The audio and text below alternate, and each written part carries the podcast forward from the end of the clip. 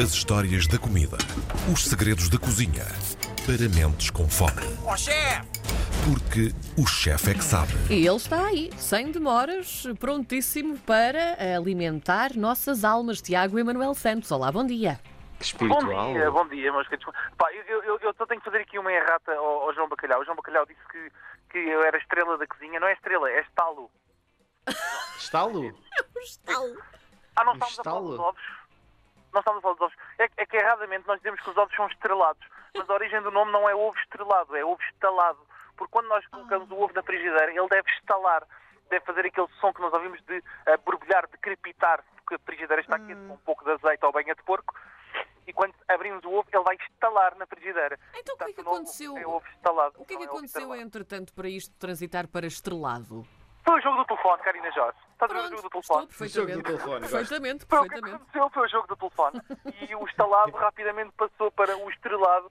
Ahm, claro que existem as conceptualizações de que a gema simula uma estrela no céu, mas o céu não é branco, portanto não faz muito sentido. Também não conseguimos ver o céu através das nuvens.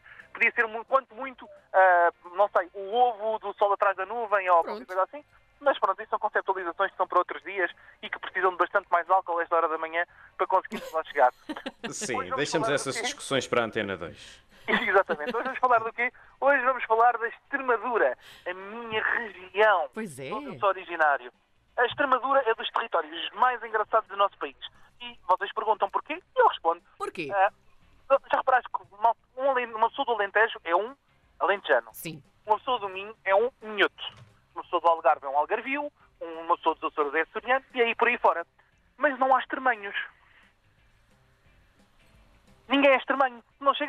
chega a dizer... eu Não há extremanhos. Então, nós temos Não, andado a a ver- dizer sempre que há estranhos. Mas, a ver, há, mas as pessoas não se assumem como extremanhos. Isto Ah. é uma característica giríssima e interessantíssima que tem a ver com aquilo que são as migrações internas do nosso território. Trouxeram pessoas de todas as origens e todos os territórios que acabaram por migrar e por se eh, sediar na Extremadura e na Península de Setúbal. E o que criou o quê? Criou uma falta de identidade coletiva, que é heterogénica, que é extremamente interessante. Aliás, eu digo muitas vezes que a diversidade e a falta de identidade e unífica é aquilo que faz a identidade do território. Isto gastronomicamente também tornou-se extremamente interessante, com um conjunto de coisas giríssimas. Bem, eu não podia deixar de falar, por exemplo, do choco frito à moda de Setúbal, que hoje em dia já é bastante difícil comer choco frito à moda de Setúbal. Então como é que os nossos ouvintes vão fazer choco frito à moda de Setúbal? O verdadeiro choco frito, de onde é que ele vem? Ele vem eh, essencialmente eh, feito por alentejanos que vêm para a zona de Setúbal essencialmente para trabalharem na- na- na- nas áreas fabris, que são bastante largas e que têm esta ligação com a península, e que fazem uma vinha de alhos ao choco, muito simples, que é para o choco ficar mais tenro, portanto, uma técnica normal, alentejana, de cozinhar, que quer ter, dar alguma tenrura à carne, eh, e que depois o choco é cortado em fatias finas e é frito onde? Em banha. Não leva óleo, não leva farinha, não leva absolutamente nada.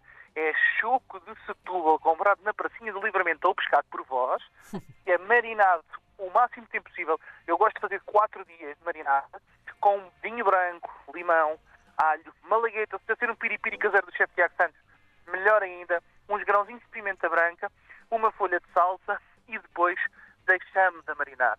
Ao fim de quatro dias, laminamos finamente, o mais fino que conseguirmos, e fritamos em banha de porco. E vou-vos garantir que é uma coisa assim do outro mundo.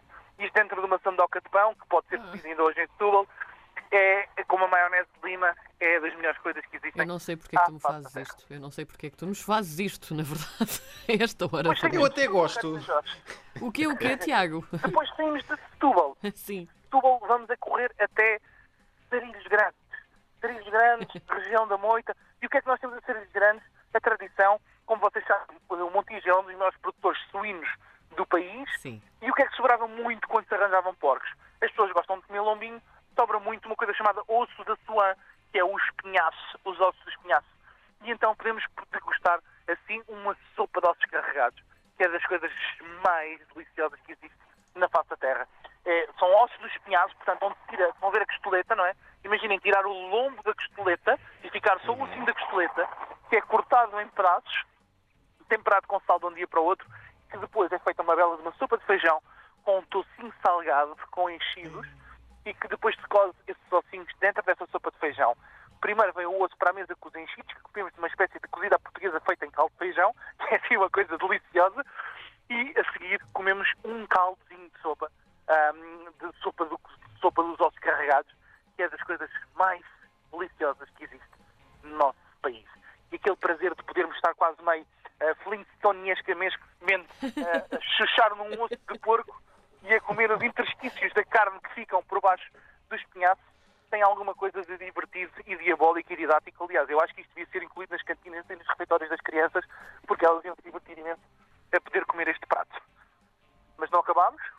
Vimos para sarilhos pequenos, fica ao lado. Aliás, a diferença entre sarilhos grandes e sarilhos pequenos é que, não sei se vocês sabiam ou não, mas as mós nos moinhos de água não se chamam mós, chamam-se sarilhos, ok? Ah, De um lado era o sarilho grande, portanto era, o era a mó que fazia a moagem grosseira, e de um lado era o sarilho pequeno que fazia a moagem fina, porque no meio das duas freguesias existia um moinho de água, um moinho de maré.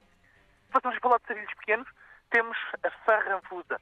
O que é que era a farranfusa? Durante os anos eh, 30, 40, 50, 60, até à construção da ponte- da- das pontes e das redes rodoviárias na, na nossa península de Setúbal e na área metropolitana de Lisboa, a maior parte das mercadorias eram levadas de barco da margem sul para a margem norte, até as pessoas eram levadas da margem sul para a margem norte. E muitas vezes o que acontecia era que os produtos hortícola-frutícolas seguiam numa embarcação típica, chamada canoa ou varino, ah, do Tejo, e quando seguiam cruzavam-se com barcos de pesca e haviam trocas comerciais ah, em termos de favorecimento. Vinha um barco de pesca e tu trocavas um- uma, uma, uma canastra de peixe por um saco de cebolas ah, e vice-versa. Bem, às vezes o que é que acontecia? Não encontrávamos ninguém. Então o que é que era feito? A bordo das embarcações era feita uma caldeirada, imaginem uma caldeirada, não é?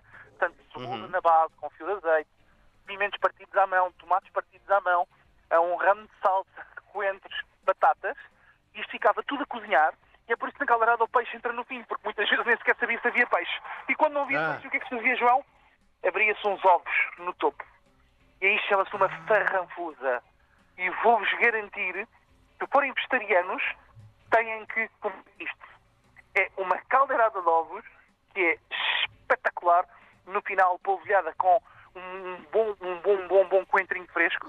Ah, e já sabem, na cozedura tem um bom golpe de vinho branco para lhe dar aquela acidez característica que nós tanto gostamos. Apesar de Carolina Jorge não ser fã das caldeiradas quase do seu refeitório, nós ah, garantimos que esta poderá, de facto, ser muito boa. Ah, não, Carolina Jorge, o chefe é que sabe, o chefe tem que ter memória para estas coisas todas. Ele lembra-se mesmo. Incrível, adoro. Eu tenho que ter memória para estas coisas todas. E depois saímos da nossa caldeirada, da nossa farranfusa de ovos, que é, que é das coisas mais deliciosas que eu conheço, ah, que também fica ótima em formato ensopado, com umas fatias de pão torrado.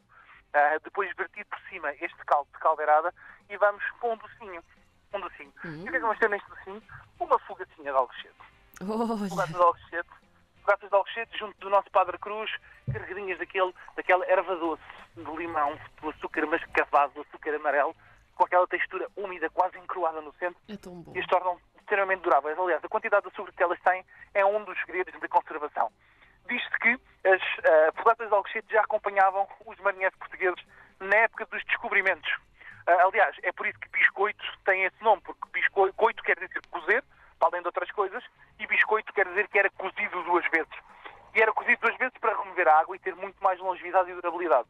A fogata de alcochete, pelo açúcar que tinha, era conservada durante muito tempo. Aliás, se vocês comprarem fogata, ela dura quase um ano em casa. Então o que é que acontecia? Os marinheiros levavam a fogata e porquê é que ela tinha tanto açúcar? Porque ela ficava extremamente rija ao ar e depois tinha que ser molhada em água salgada para poder ser comida. Porque era tão rija, tão rija, tão rija. Ah, e quando comiam, acompanhavam com um bom moscatel. E, portanto, o que é que eu acho? Acho que hoje devia toda a gente chegar a casa e fazer de entradinha um choco frito, depois Sim. comer uma sopinha, porque a sopa faz bem a refeição de outros carregados, terminar com um prato muito. mais lado, que era uma, que era uma, uma farranfusazinha de ovos, opa, e depois acabar com uma fogaça regada em moscatel. Ai, eu aprovo tudo. bem. A mim parece-me bem. Aprovo Mas tudo. parece bem a vocês também. Deixamos os nossos ouvintes com esta sugestão ah, e para a semana conversamos outra vez. E fica então muito Sim, bem combinado. mais uma região para a semana. Para a semana vamos falar de mais uma região. Meus queridos, uma Muito boa bem. semana para vocês. Um beijinho muito grande. Um grande beijinho, Grande Tiago. Até para a abraço, semana. Tiago.